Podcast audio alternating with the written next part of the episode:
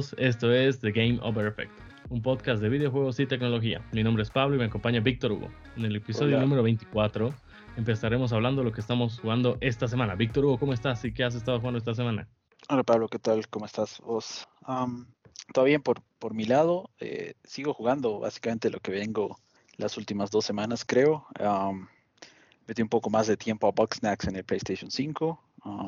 va bien, va bien. Creo que ya estoy como que a la mitad de, de la campaña. Es un juego súper extraño, pero relajante y sencillo. Así que si quieres matar un par de horas, un ratito, está bueno, está, está bueno. Después también sigo jugando Gears of War 4, creo igual ya estoy cerca de la, del final de la campaña.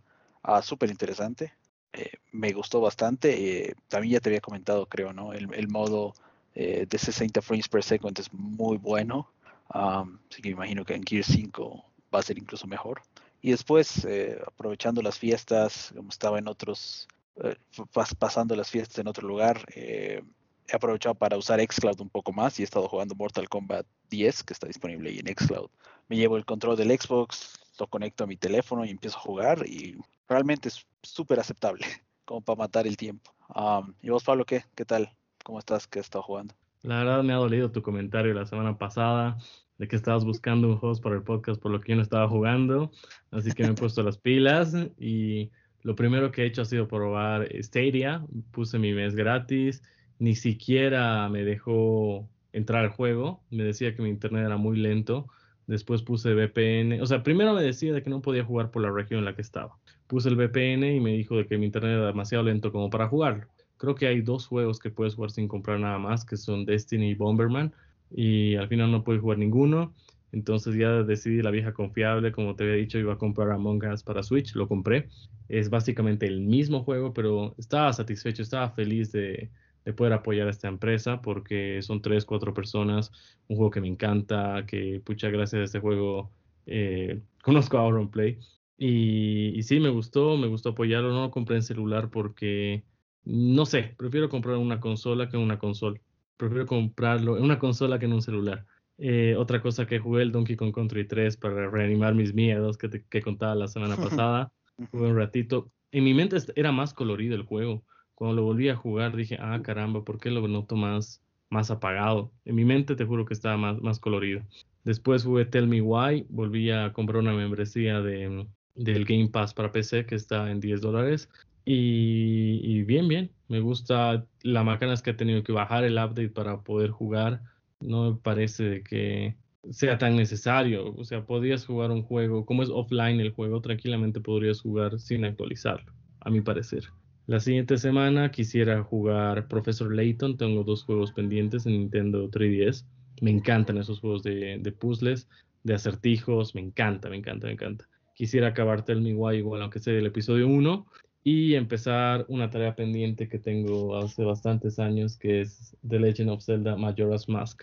La primera vez que jugué me pareció muy difícil porque tienes como tres días del juego para hacer todo y luego tienes que tocar la canción del tiempo y volver atrás, volver a hacer esos tres días, pero ya sabiendo lo que tienes que hacer. Me parece un juego estresante y voy a tratar de, jugarlo sin guías para ver si, si puedo y, espero no, no, no ponerme ansioso. Está bien, interesante, interesante. Me parece bien que, que, si vas a venir a hablar de algo cada semana, por lo menos juegues un juego, ¿no? claro. Mínimo, mínimo. Pero, pero bien, no, no parece que vas a tener mucho tiempo libre, entonces si estás haciendo semejantes planes. Sí, un poquito. Yo tengo vacaciones esta semana de, la, de mis clases, así que voy a aprovechar todas las noches. Qué bárbaro. Buenísimo, pues. Buenísimo. Entonces empezaremos con las, con las noticias. Em, y la primera es una que se nos fue la semana pasada, uh, pero creo que es importante de todas maneras. Um, el 18 de diciembre, el PlayStation Blog, que es el, el blog oficial de PlayStation, para los que no lo conozcan, anunció los ganadores de su encuesta anual eh, del juego de año del juego del año 2020, ¿no? Dice que tuvieron más de 2.5 millones de votos en 17 categorías, que fue la, votación más amplia de, toda la historia de que están haciendo esto. Y creo, Pablo, ya habíamos charlado de esto, el ganador no va a, no va a sorprender a nadie, creo. pero para que lo entiendan, uh, para cada categoría tienen cuatro eh, ganadores, por así decirlos, y los categorizan de la misma forma que existen los trofeos de PlayStation. Entonces, el ganador tiene el trofeo de platino, el segundo lugar tiene el trofeo de oro, el tercero de plata y el cuarto de bronce. ¿Ya? Ah, para la mejor narrativa, el trofeo de platino se lo ganó The Last of Us, ah, el de oro Ghost of Tsushima, el de plata Miles Morales y el de eh, bronce Final Fantasy Remake. El mejor uso del control DualSense, otra vez el de platino Astros Playroom, eh, el de oro Miles Morales, el de plata Call of Duty Black Ops Cold War y el de bronce Demon Souls. Después, la otra categoría que tenían eran las características de, accesibilidad. Otra vez el platino lo tiene The Last of Us, parte 2. Eh, segundo lugar lo tiene Ghost of Tsushima, el tercero Miles Morales y el cuarto Assassin's Creed Valhalla. El mejor eh, show de gráficos, por así decirlo. Lo ganó también The Last of Us, seguido de Ghost of Tsushima, Miles Morales y Demon Souls. Eh, mejor dirección de arte, que esto creo igual coincidimos en, los Game Awards, ah, lo ganó Ghost of Tsushima. En segundo lugar, eh, The Last of Us, seguido por Miles Morales y después Final Fantasy Remake. La mejor banda sonora o soundtrack también lo ganó The Last of Us, seguido por Ghost of Tsushima, Miles Morales y Final Fantasy Remake.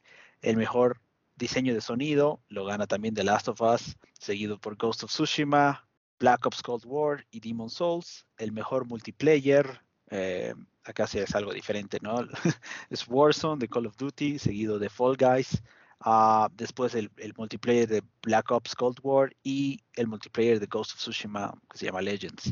El mejor juego de deporte lo gana Tony Hawk Pro Skater 1 y 2, seguido por FIFA, después NBA 2K21 y en cuarto lugar el trofeo de, bronce Dirt 5. El mejor nuevo personaje lo gana Miles Morales del juego de Spider-Man Miles Morales, seguido por Jin Sakai de Ghost of Tsushima, seguido por Abby de The Last of Us Parte 2 y seguido por Eivor de Assassin's Creed Valhalla. El mejor juego independiente, Fall Guys, eh, seguido de Bugsnax, luego Warm Frumble y el bronce lo tiene Skater XL. El momento de los que lo, ponen en inglés Gaming Moment of the Year, como que el momento más importante en algún juego del año, lo traduciría así.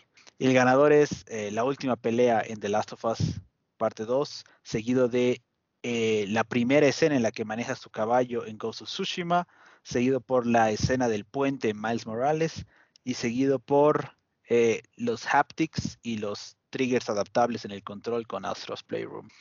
La mejor experiencia de PlayStation VR la gana Star Wars Squadrons, seguidos de Iron Man VR, después Dreams y en cuarto lugar The Walking Dead Saints and Sinners. El juego de PlayStation 4 del año lo gana The Last of Us Parte 2, seguido de Ghost of Tsushima, seguido de Final Fantasy Remake y en cuarto lugar Miles Morales. Y el juego de PlayStation 5 del año lo gana Miles Morales, seguido de Demon Souls, Assassin's Creed Valhalla y Astro's Playroom. Y en el juego más anticipado eh, del año, el nuevo título de God of War, se lleva el, platino, el trofeo de oro Horizon Forbidden West, el trofeo de plata Resident Evil Village y el trofeo de bronce Final Fantasy XVI. El estudio del año, creo que igual aquí, obviamente es Naughty Dog, seguido de Insomniac, Sucker Punch y Square Enix. Esos son todos los ganadores de, de esta votación de los fans en PlayStation Blog. Pablo, ¿qué opinas? Creo que estamos prácticamente de acuerdo con todos los resultados, ¿no? No cambiaría nada de esta votación. Absolutamente nada. Casi varían en todas las eh, categorías tres juegos que son eh, The Last of Us, Ghost of Tsushima y Miles Morales. Y después ya van cambiando con unos juegos eh, distintos a estos. Lo que me pareció sorprendente es de que en los de deportes no esté ninguno hecho por Sony. Casi siempre estaba el de béisbol. Claro. Sí, exactamente que es un juegazo.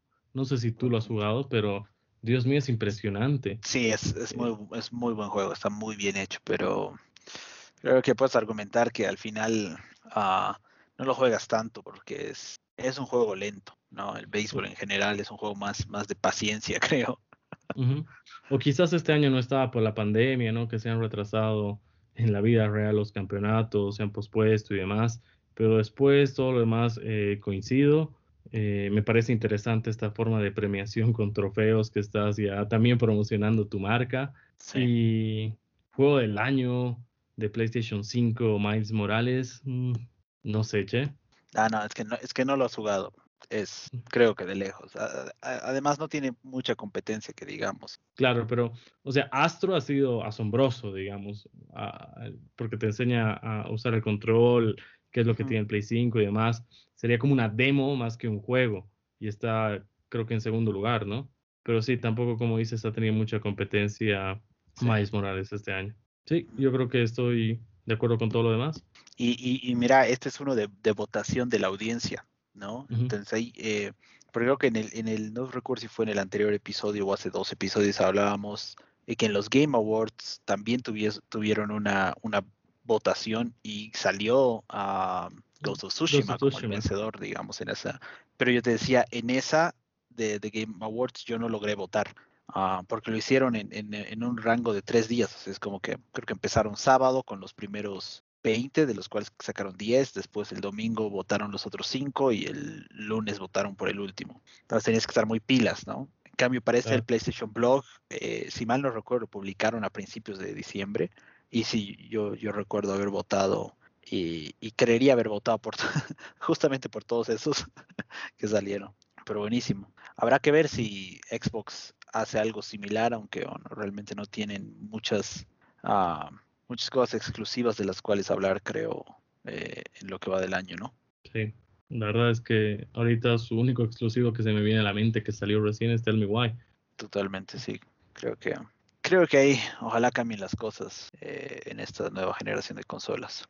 La siguiente noticia, noticia número dos, está relacionada con Xbox. Eh, se han anunciado los juegos de Xbox Games with Gold para el mes de enero.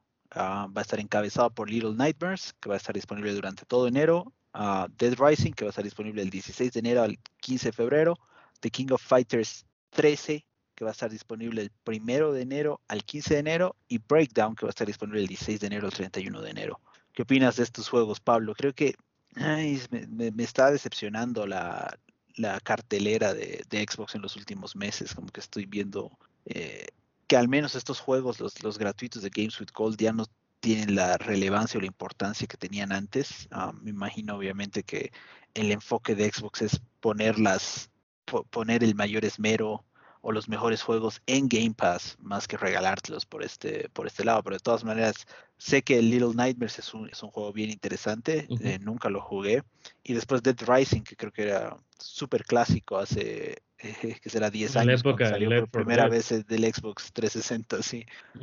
¿Qué opinas? A ver, yo creo que por lo menos los juegos de este mes, los de enero, son mejores que los de diciembre. Porque Little Nightmare ha, Nightmare ha, recibido, Nightmares, ha recibido buenas críticas y Dead Rising igual me pareció un buen juego. Yo lo tenía, lo he jugado, pucha, creo que dos, tres horas, me parece interesante.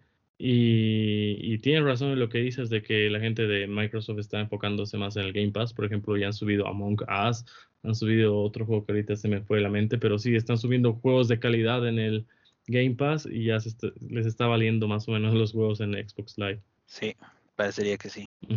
Pasamos a las noticias cortas. Empezamos por Zoom, la empresa que hace, eh, empresa dedicada a hacer teleconferencias, está creando un servicio de email y una app de calendario. Está buscando consolidarse como un proveedor de servicios online, más o menos como Microsoft y como Google ahora mismo cuenta con acuerdos de Dropbox y como habíamos hablado la semana pasada, eh, otro servicio de chat de voz como Discord vale una fortuna.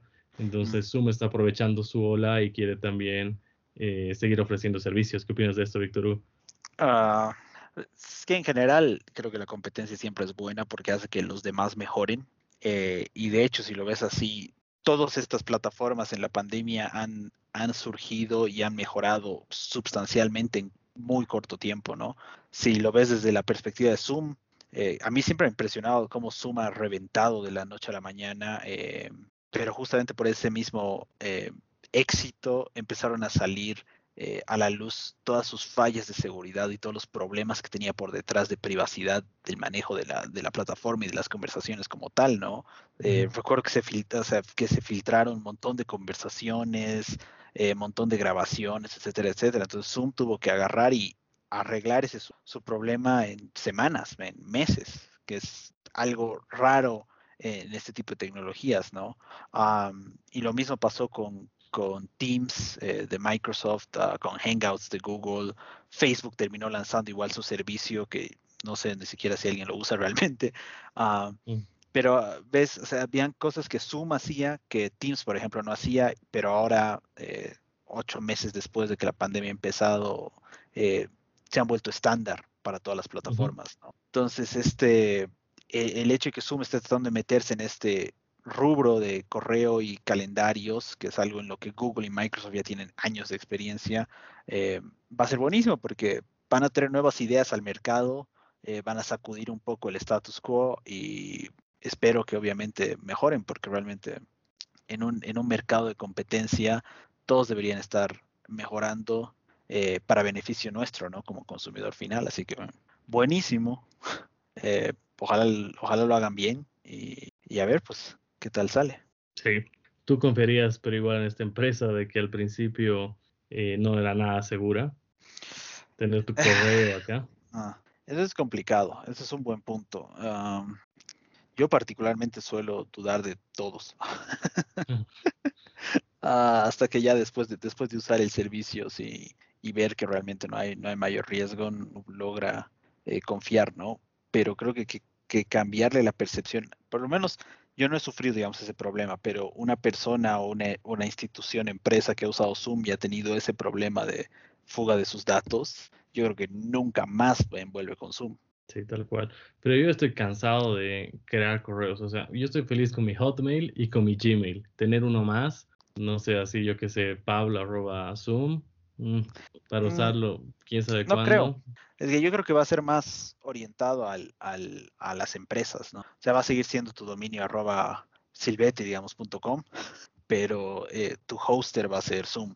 Yo imagino que va por ahí, porque, porque sacarlo, sacar a una marca, no una marca, un, un servicio gratuito, creo que es pérdida de tiempo. Ah, ahí sí es. Que sea más host. Claro, que, que sea que sea un servicio como el que ofrece Office 365, como el que ofrece Claro, Google Claro, Apps for. Business más que uno público, porque es uno público, sí, realmente tienes razón, no vale la pena ven, tener una cuenta de correo más que sea, que sea arroba zoom.com o arroba zoom.us. uh, no, gracias. mantienes tu dominio, pero ya el servicio por dentro es de Zoom. Sí, verdad, tienes toda la razón. Pasamos a la siguiente noticia. En Estados Unidos se está ofreciendo 30 minutos gratis de Stadia Pro, sin necesidad que- de registrar tu tarjeta de crédito ni ningún otro método de pago. ¿Qué opinas de esto, Víctor Hugo?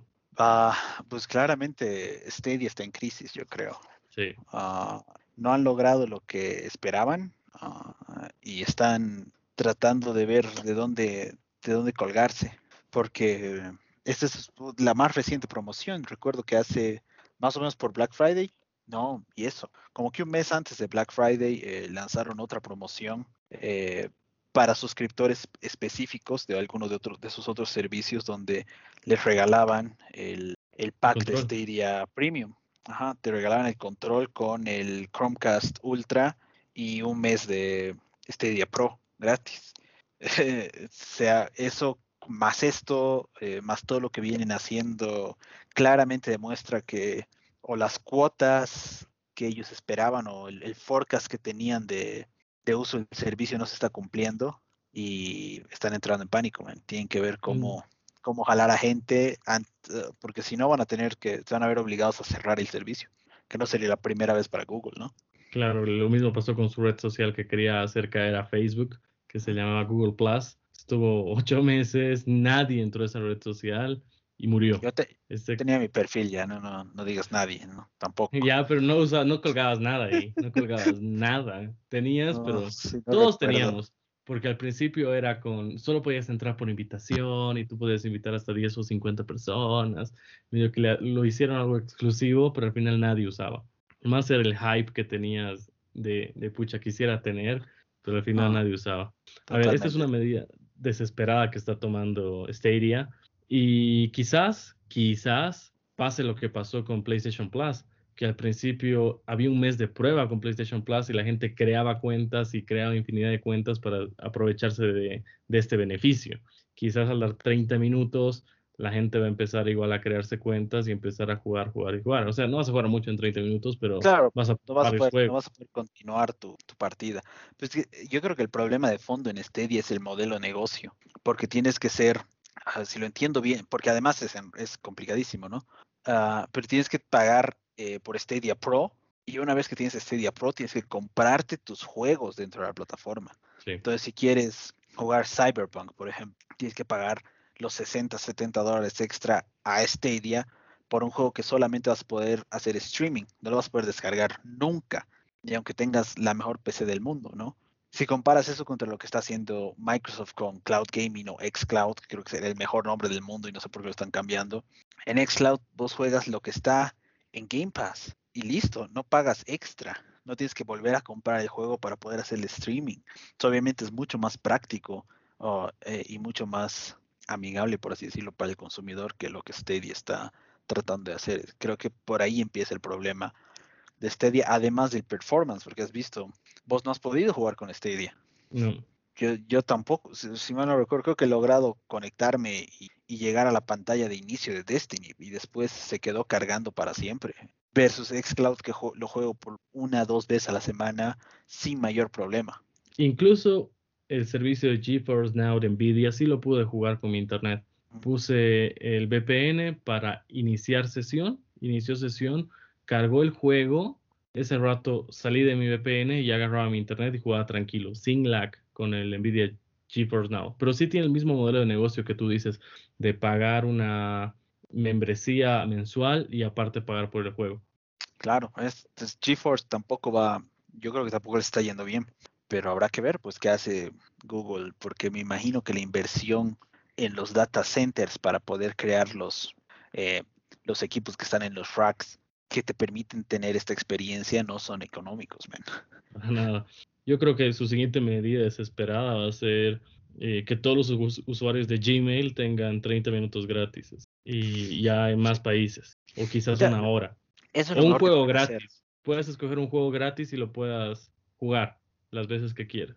O dos horas, tres horas. Sin necesidad de tener Stadia Pro. Creo que eso sería, sería un buen punto. Pero el otro es por la escala misma que tiene Google, porque en general la gran mayoría de sus servicios están disponibles casi a nivel mundial, es que lancen este, esto para más países. Porque tienes, obviamente, estás agrandando el tamaño de tu, de tu torta, de tu pie. Es lo mejor que puedes hacer. Sí, llevar a más países, por ejemplo, Sudamérica, eh, no todos tienen el lujo de tener un buen, una buena computadora y esta va a ser una buena solución, ¿no? No compras compu, pero pagas 10 dólares al mes y ya puedes jugar los últimos juegos y solo vas a necesitar buen internet, que la mayoría lo tiene. Bueno, pasamos a la siguiente noticia. Spider-Man Miles Morales ha vendido más que Uncharted El legado perdido. Hasta noviembre superaron las 663 mil unidades en PlayStation 4 y PlayStation 5. ¿Qué opinas de esto, Víctor Hugo? ¿Tú tenías el legado perdido de Uncharted? Sí, sí, lo he jugado igual en lanzamiento. Me parece, me parece poco, a pesar de, haber superado al legado perdido o Lost Legacy como yo lo conozco. Ah, me parece muy poco que estén por debajo de, un millón de unidades, particularmente si lo comparas con Spider-Man, con normal y corriente, que si mal no recuerdo ya estaba rondando los 15 millones y 6 millones y es el juego más vendido de PlayStation 4 eh, exclusivo, ¿no? Claro, puede ser porque la gente está esperando, así como vos, jugarlo en PlayStation 5, que es la, mejor experiencia, ¿no? Entonces, como hay una falta de consolas, eh, obviamente no se va a vender el juego. Sí, yo igual estoy esperando. La verdad no jugué en Charlotte los Legacy. Creo que te lo pedí prestado, o creo que nunca te lo pedí prestado, pero no. No, porque lo, tengo digital, si mal no recuerdo. Ah, caramba. Entonces creo que nunca lo jugaré. No es que no me llama tanto, de verdad. Así que creo que ni lo voy a jugar. Pasamos a la siguiente noticia. Gracias al update de PlayStation 5, ya te, puede, ya te notifica qué versión del juego vas a jugar, la versión de PlayStation 4 o la versión de PlayStation 5. Es algo que tú nos dijiste hace unas semanas, Víctor Hugo, que, que era algo que no estaba claro cuando jugábamos un juego. Sí, sí, era algo así de sencillo, en un parche y ya. Que deberían haberlo pensado antes de lanzar la consola, pero ya bueno. Claro, ¿tú te diste cuenta? ¿Cómo te diste cuenta de que estabas jugando la versión de Play 4 en el Play 5? ¿Y qué juego era? Creo que era Spider-Man. Era, el remaster, el, el remaster de Spider-Man de Play 4. Porque me, di cuenta por el nombre del juego, o sea, por el título del juego. Ni siquiera había entrado, no, no ni lo había abierto. Pero cuando elegí el juego, me decía Spider-Man, así plano. Ah, ya. Eh, y cuando vi un video en algún lado que decía, hay este problema con Call of Duty, no sé qué, Entonces agarró, he hecho, he hecho la prueba de eso y voy a, versión del juego y ahí decía Spider-Man y Spider-Man 2 puntos remastered, que es el que es para Play 5, ¿no? Entonces nada amigable su, su interfaz al principio. ¿Y cuántos habrán jugado la versión de Play 4 y han debido decir, puta, esta huevada es el Play 5? Es casi lo mismo, digamos. O cuántos habrán decidido, puta, que de la puta, pero porque realmente nunca te vas a dar cuenta de la diferencia. Claro. Pasamos a la siguiente noticia. Varios usuarios de PlayStation 5 se están quejando de que sus gatillos adaptativos del DualSense se están estropeando. ¿Te pasó, Víctor Hugo? Sabes, e, esto es algo que quería, que quería comentarte hace un par de, episodios. yo no he tenido problemas todavía, o por lo menos por el momento, pero me da la impresión que, que, los, que los triggers, que los gatillos eh, se van a romper.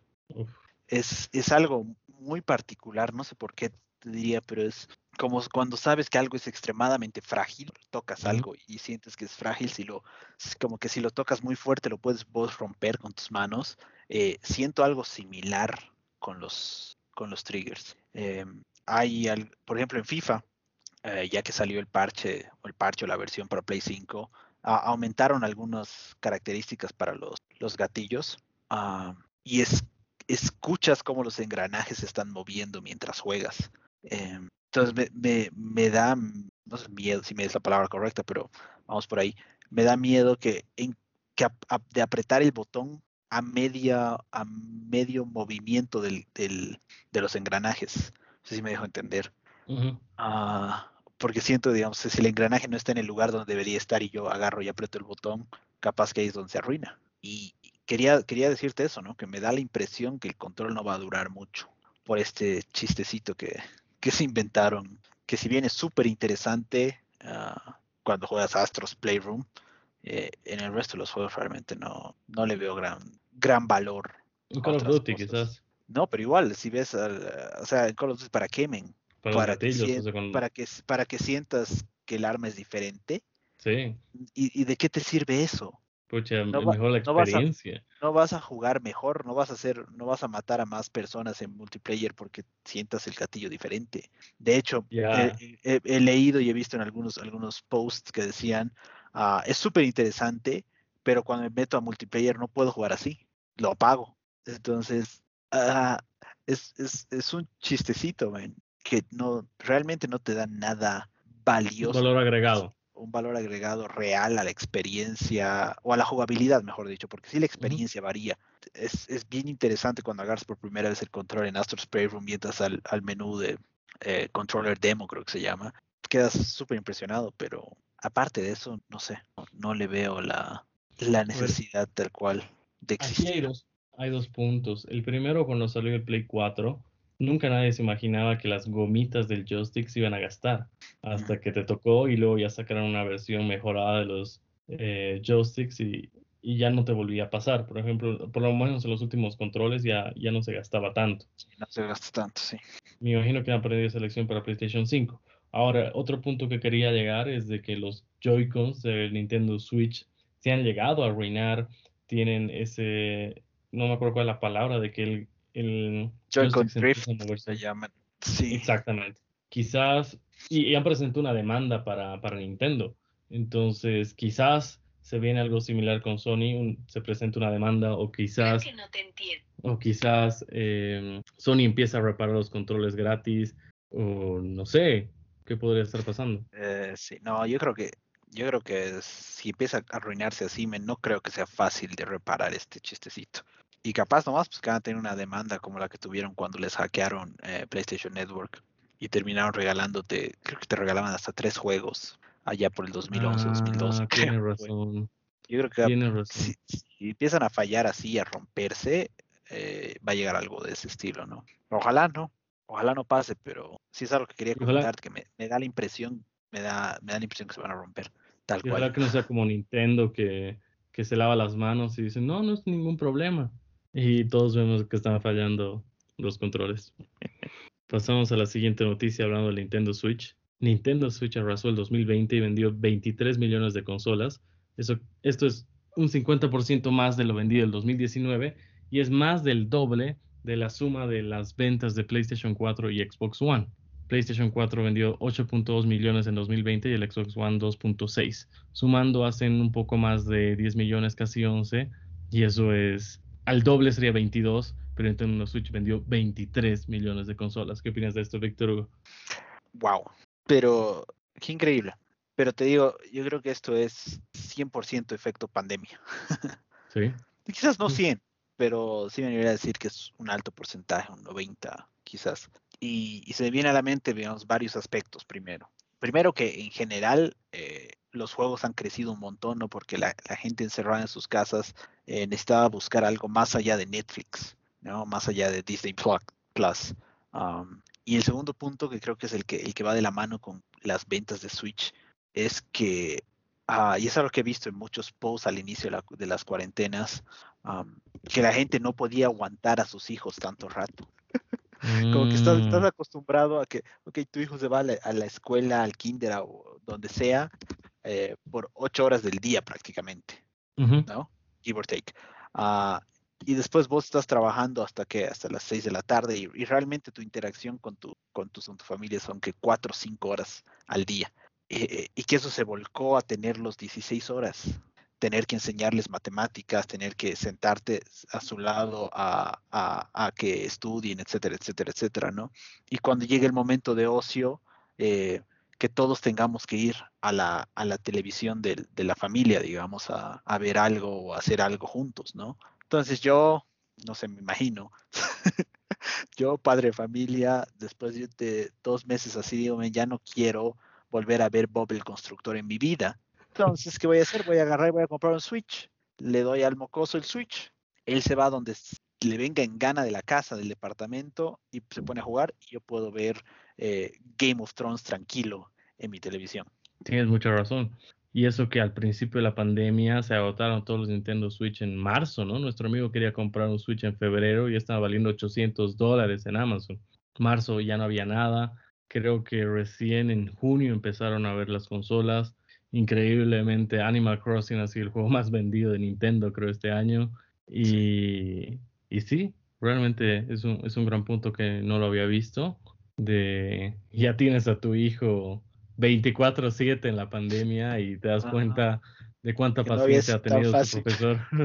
claro, cuánta paciencia tiene su profesor y dices, pucha, ¿cómo es que ganan tan poco? Yo, y, y ya, ¿Cómo se, ¿Cómo se Cristiano Ronaldo gana millones de dólares por ir a patear una pelota por 90 minutos dos veces a la semana? ¿ven?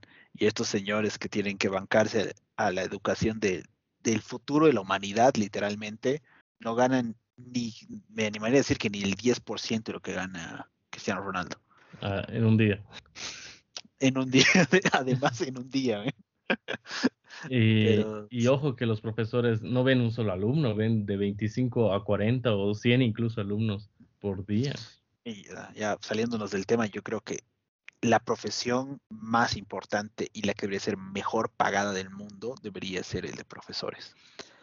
Eh, tanto de colegio como de universidad, porque al final esta es la gente que termina enseñándole al resto de la gente que va a hacer algo de aquí a 5, 10, 20 años por, por la humanidad, Y los gobiernos no van a hacer nada porque es algo que no se va a ver en su gestión. Si un gobierno hace algo, recién se va a ver reflejado 12 años después. 12 años después, literalmente. Cuando, cuando ya no esté el gobierno y, van a pensar que todo ha sido al gobierno que está en ese momento. Por eso es que no se animan los gobiernos a invertir tanto en educación. porque el premio se lo va a llevar otro. complicado. El premio se lo va a llevar otro, exactamente. pasamos a la siguiente noticia. Ya se hizo, ya ha sido presentada la demanda colectiva contra CD Projekt Red por la versión de Cyberpunk 2077 para PlayStation 4 y Xbox One. Wow. Esto no sé en qué terminará. charlábamos, creo, antes de empezar el capítulo, en que los últimos datos que publicó CD Projekt Red hacia el 20 de diciembre eh, muestran que han vendido 13 millones de copias del condenado juego ocho que fueron vendidas en pre-order, eh, pero estamos a nada de que otras 8 millones se hayan vendido después del lanzamiento del juego, a pesar de todos los problemas que tienes. Eh, no, algo no, no cuadra ahí. Es el hype. Pero es realmente, sí, seguramente es, el hype Eh, pero igual, capaz que esas habría que, habría que ver en los datos, creo que eso no publicó CD Projekt Red, la distribución de los SKUs, ¿no? Eh, de esos 13 millones, ¿cuántos son en PC realmente? ¿Cuántos son en consolas eh, de anterior generación? ¿Cuáles son en nueva generación? Etcétera, etcétera, como para realmente ver por dónde se está jalando la cosa, porque si bien el juego en PC tiene uno que otro bug, es súper bueno, pero obviamente también necesitas la PC. aparentemente, si tienes eh, un Play 5, un Xbox Series X, puedes jugar el juego eh, con menores problemas, pero si estás ya sea en un Xbox One X o un PlayStation 4 Pro, o peor todavía si estás en las primeras versiones, ahí sí no, no, no lo logras. Entonces me imagino que la demanda eh, va a lograr algo similar a lo que estamos hablando hace un momento de, PlayStation. Eh, va a haber desde devoluciones hasta pagos por daños y perjuicios, quizás. De hecho, hubo, si mal no recuerdo, fue creo el año pasado que se, que se cerró una de las demandas que le habían hecho a Sony por otra boludez. Y básicamente era como que todas las personas afectadas que vivan dentro de Estados Unidos eh, que puedan demostrar que han sido afectadas por esto van a recibir un voucher de 25 dólares de Sony. Entonces, una, una cosa así yo creo que podría terminar pasando con este tema de Cyberpunk. Ya, pero acá principalmente está afectando a los inversionistas, ¿no? A principio de año, cuando sacaron, creo, el evento y aparecía Keanu Reeves, pucha, subió increíblemente el valor de la empresa.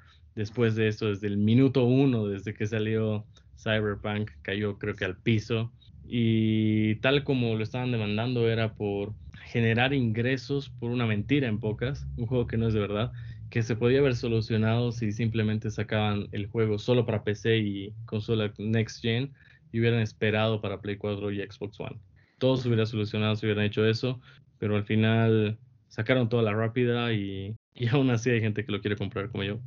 pero, pero veremos qué va a pasar acá. Y quizás, o sea, como lo había comentado en la semana pasada, The Witcher 3 igual era un juego con bugs y que es ahora es un juegazo.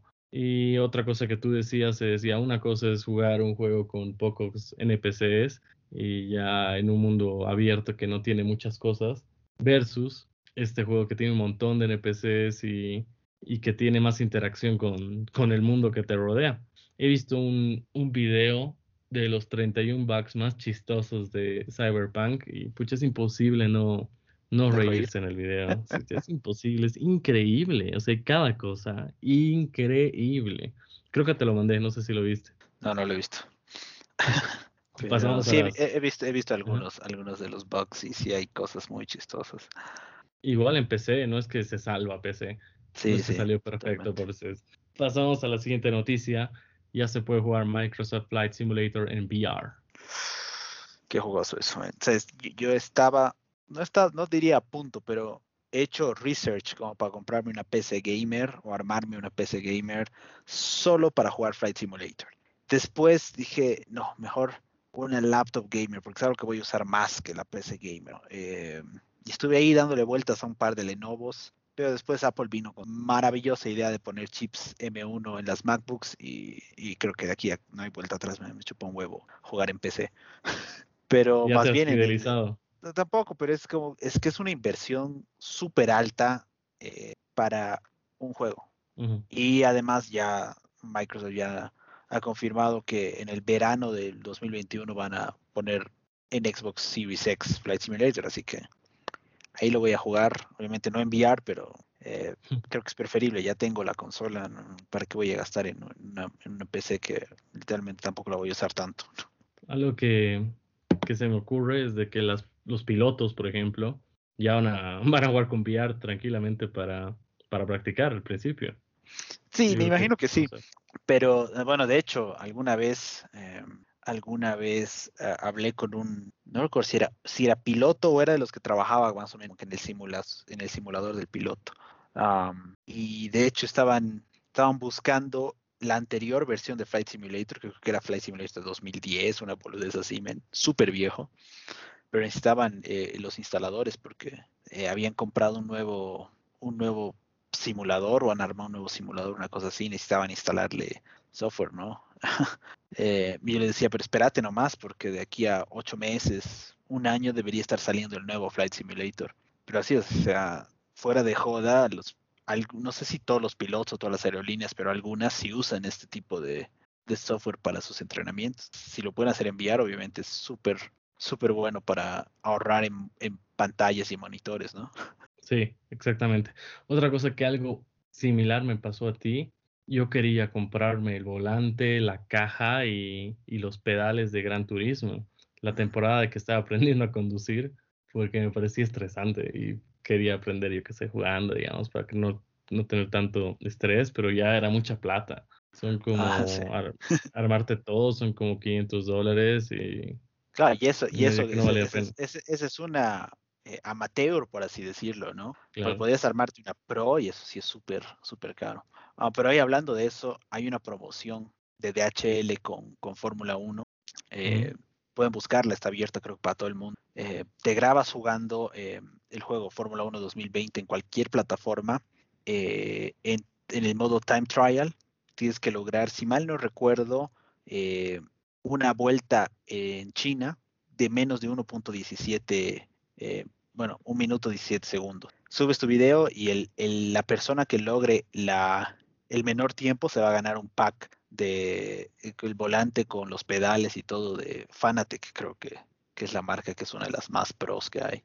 O si, si alguien juega Fórmula 1, yo le voy a dar una- un par de vueltas a ver si la logro. Pero tienes que jugar time trial sin ningún tipo de asistencia, que eso creo que es lo que lo hace más complicado. Pero Fíjalo, tiene un, un japonés este récord. Debe tener 57 segundos, lo debe tener. Pasamos a la siguiente noticia. Xiaomi Mi 11 llegará sin cargador, al igual que el Samsung S21. Recordemos que Samsung como Xiaomi se burlaron de Apple por decidir no incluir el cargador en sus cajas. Xiaomi subió un tweet en el que decían que se soñaron con un teléfono que llegaba sin cargador y uff, más bien fue una pesadilla y no borraron ese tweet y Samsung subió un tweet que decía, eh, burlándose también de Apple, eh, que los teléfonos venían con todo lo que estabas buscando, incluso con lo más básico como un cargador, pero Samsung sí borró ese tweet. ¿Qué opinas de esto, Víctor Hugo? ya no sé qué opinar, bueno. Um, es que obviamente creo que son dos, dos áreas distintas, ¿no? Hay, um, como que el área que maneja las redes sociales está pensando en otras cosas, ¿no? Eh, como que en, cómo ganar el momento, cómo aprovechar la- las circunstancias de, de ese día o de las últimas horas, ¿no? Eh, y no necesariamente hablan con la gente que está desarrollando los productos y que está planificando cómo van a hacer el lanzamiento del siguiente, del siguiente teléfono, ¿no? Entonces es posible que de una u otra forma esto ya se haya sabido porque quieras o no, uh, tanto Xiaomi como Samsung como las otras marcas deben de una u otra forma ya tener una vaga idea de qué se va a fabricar, qué va a fabricar Apple de aquí a dos, tres meses, de aquí a seis meses, ¿no? Um, porque al final creo que, no sé si Xiaomi en particular, pero recuerdo que Samsung sí, ya, sí, er, sí era proveedor de algunas partes para el iPhone, LG también, creo que los paneles, las pantallas, eh, las hacía LG, si mal no recuerdo. Entonces, como que hay, hay información que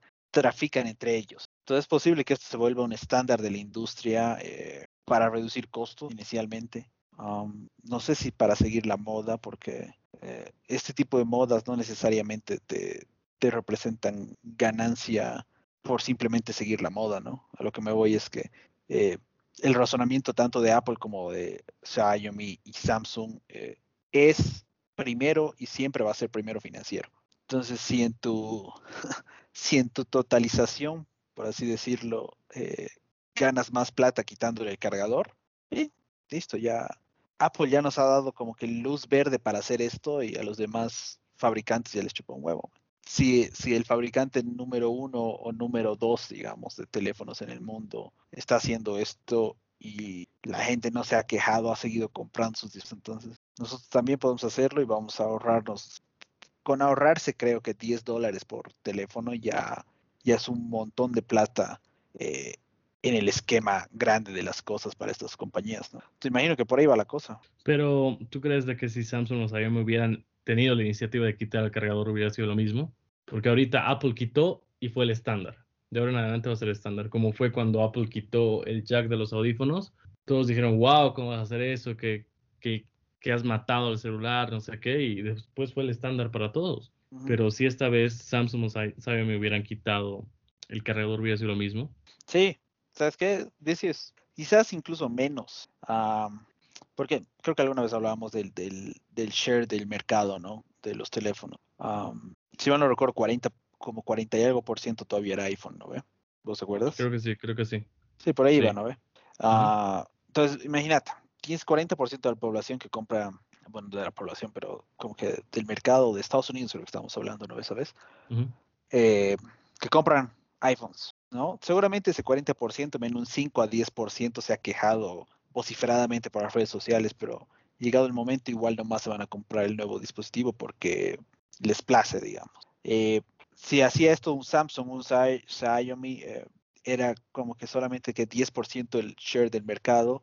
De ese 10%, un 10% quizás se hubiese quejado vociferadamente, pero igual llegado el momento, hubiesen comprado y nadie hubiese dicho nada de ahí en adelante.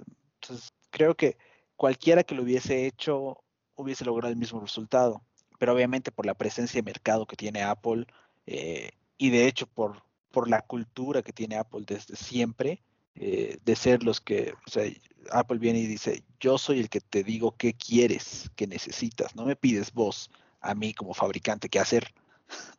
Eh, entonces obviamente está en una posición en la que se puede dar este tipo de lujos tranquilo y cagado de risa sale ganando.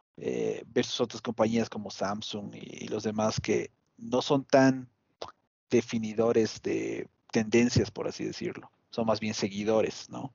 Pero igual, al final el tema es que no importa. Igual van a comprar sus dispositivos, así que. Sí, Apple es de las empresas de las que se arriesgan, yo creo. Por ejemplo, se arriesgó quitando el jack y todos reclamaron, pero al final fue un estándar.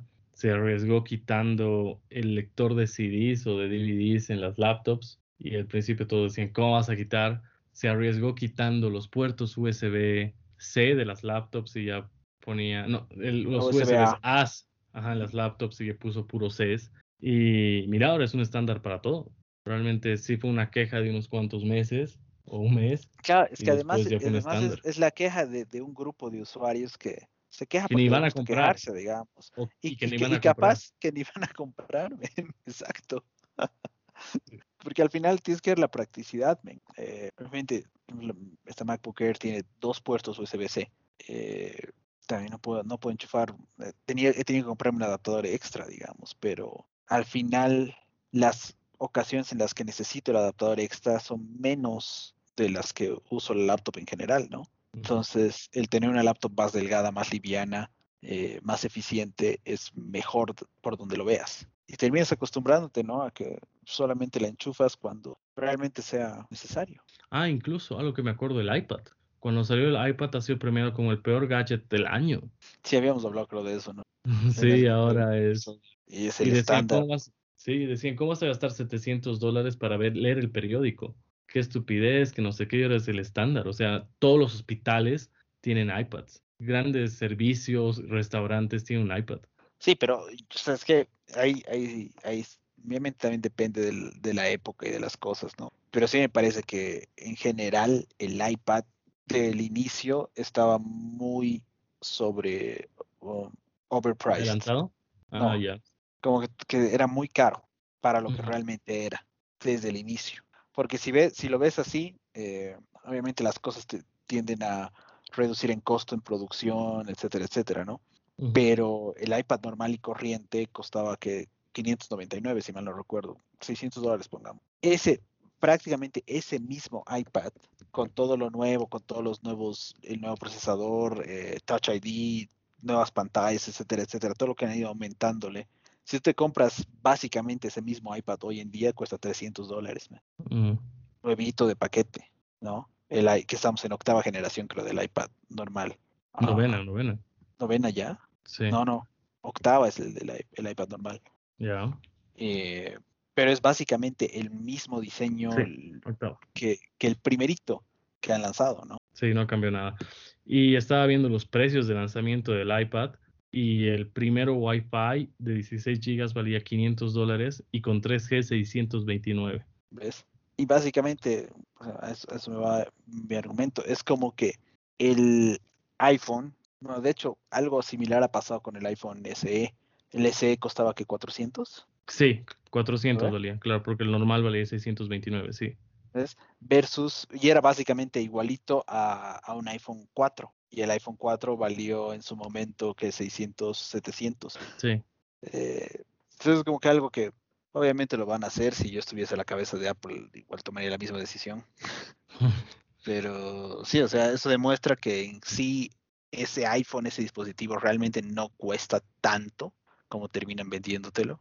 eh, pero bueno, en cáncer, al final es parte de la experiencia Apple. claro, y que como dices, son como los que ponen el estándar y que te imponen lo que necesitas y no es el que escuchan lo que necesitas. ¿Cuánto tiempo tardó en que un iPhone sea resistente al agua? O sea, creo que recién el 7 fue resistente al agua. Sí, exactamente. Y bueno, ¿tienes la, alguna, ¿tienes la pregunta de la semana? ¿O pasamos a la despedida? No, no, creo que no. ya, a ver, yo voy a buscar una para la siguiente semana.